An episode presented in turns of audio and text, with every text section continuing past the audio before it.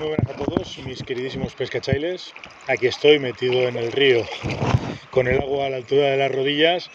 y estaba, bueno, tenido, está empezando a salir un poquito de mosca, eh, rodani, eh, fundamentalmente. Veo alguna, no es, no es una eclosión tampoco muy grande, pero bueno, están saliendo moscas y alguna trucha, pues bueno, se ha dejado ver. No repiten de momento, pero alguna trucha se ha dejado ver. Estaba aquí ahora metido, ya digo, con el agua a la altura de las rodillas y estoy en una postura, en una posición que, se me hace una trucha relativamente cerca,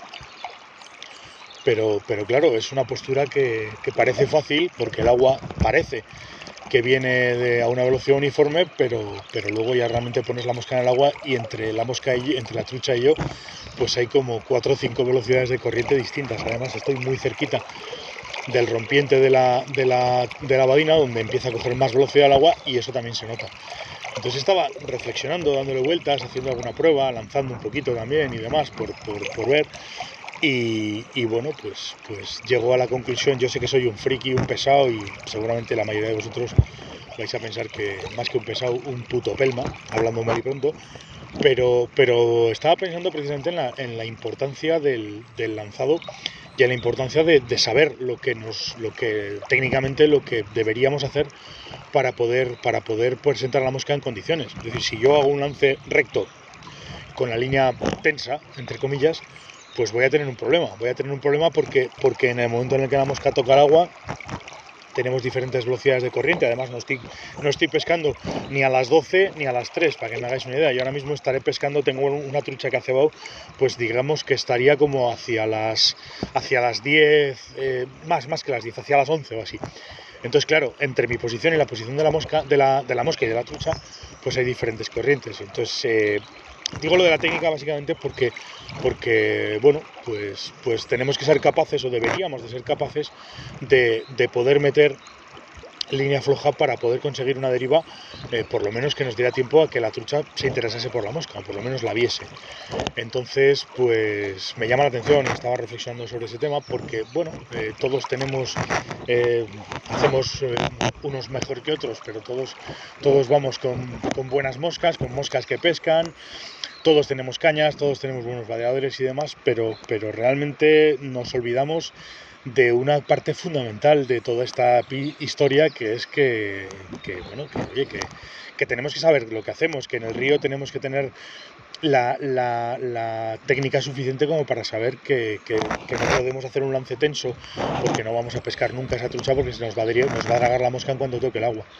Yo estaba aquí haciendo extendidos, intentando poner línea por encima de la, de la mosca haciendo algún extendido, haciendo algún lance, eh, intentando meter línea floja en el, en el bajo para que pudiera tener una deriva, vamos a decir más o menos corta o más o menos larga, una, una deriva de 1, 2, 3 segundos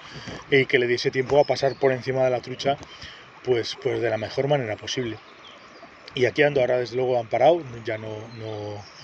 no está moviendo, hace un par de veces y demás, pero bueno, estaba pensando precisamente en eso, ¿no? en, la, en la técnica y en que, bueno, la técnica del lanzado, el lanzado como tal, yo la verdad es que no sé exactamente por qué. Puedo sospechar y algún día, pues igual, si,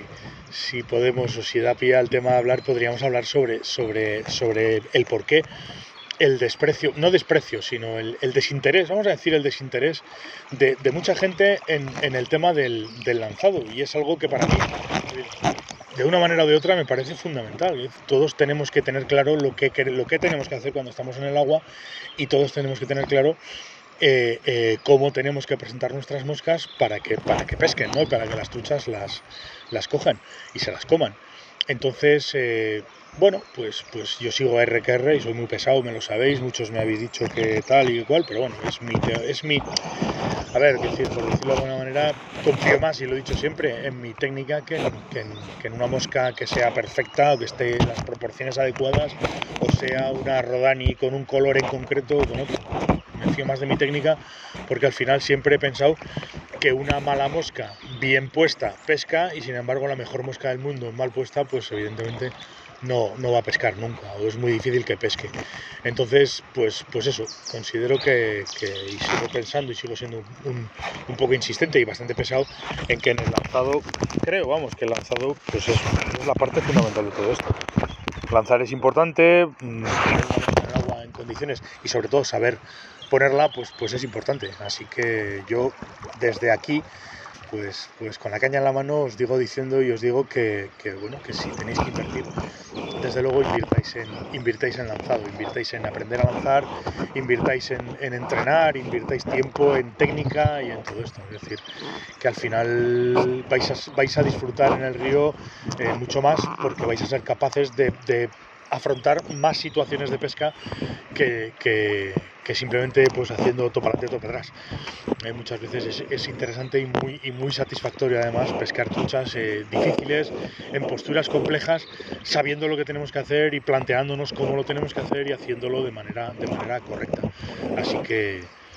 sigo siendo el pesado de lanzado y cada vez lo voy a ser más porque considero que es una parte fundamental que quizás la tengamos un poco, un poco apartada y un poco, y un poco olvidada. Así que nada más, eh, invertir en lanzado, es todo lo que os puedo decir desde, desde el río y, además os lo digo de corazón y por, porque vais a disfrutar más, porque, porque lanzando también se disfruta y se disfruta mucho además. Nada más, nos escucharemos en el próximo, en el próximo podcast de Fly Radio barra reflexiones. Todavía no sé cómo lo voy a llamar, puedo llamarle diario de un pescador, puedo llamarle reflexiones a pie de río o simplemente pues, pues idas de olla o no sé, no sé exactamente cómo vamos a llamar. Lo que sí sé es que, bueno, voy a intentar darle una periodicidad grande y voy a intentar, cada vez que salga a pescar, pues grabar mis reflexiones para poder, para poder compartirlas con todos vosotros. Así que nada más, eh, un abrazo y nos vemos en, el próximo, en la próxima reflexión. Muchísimas gracias.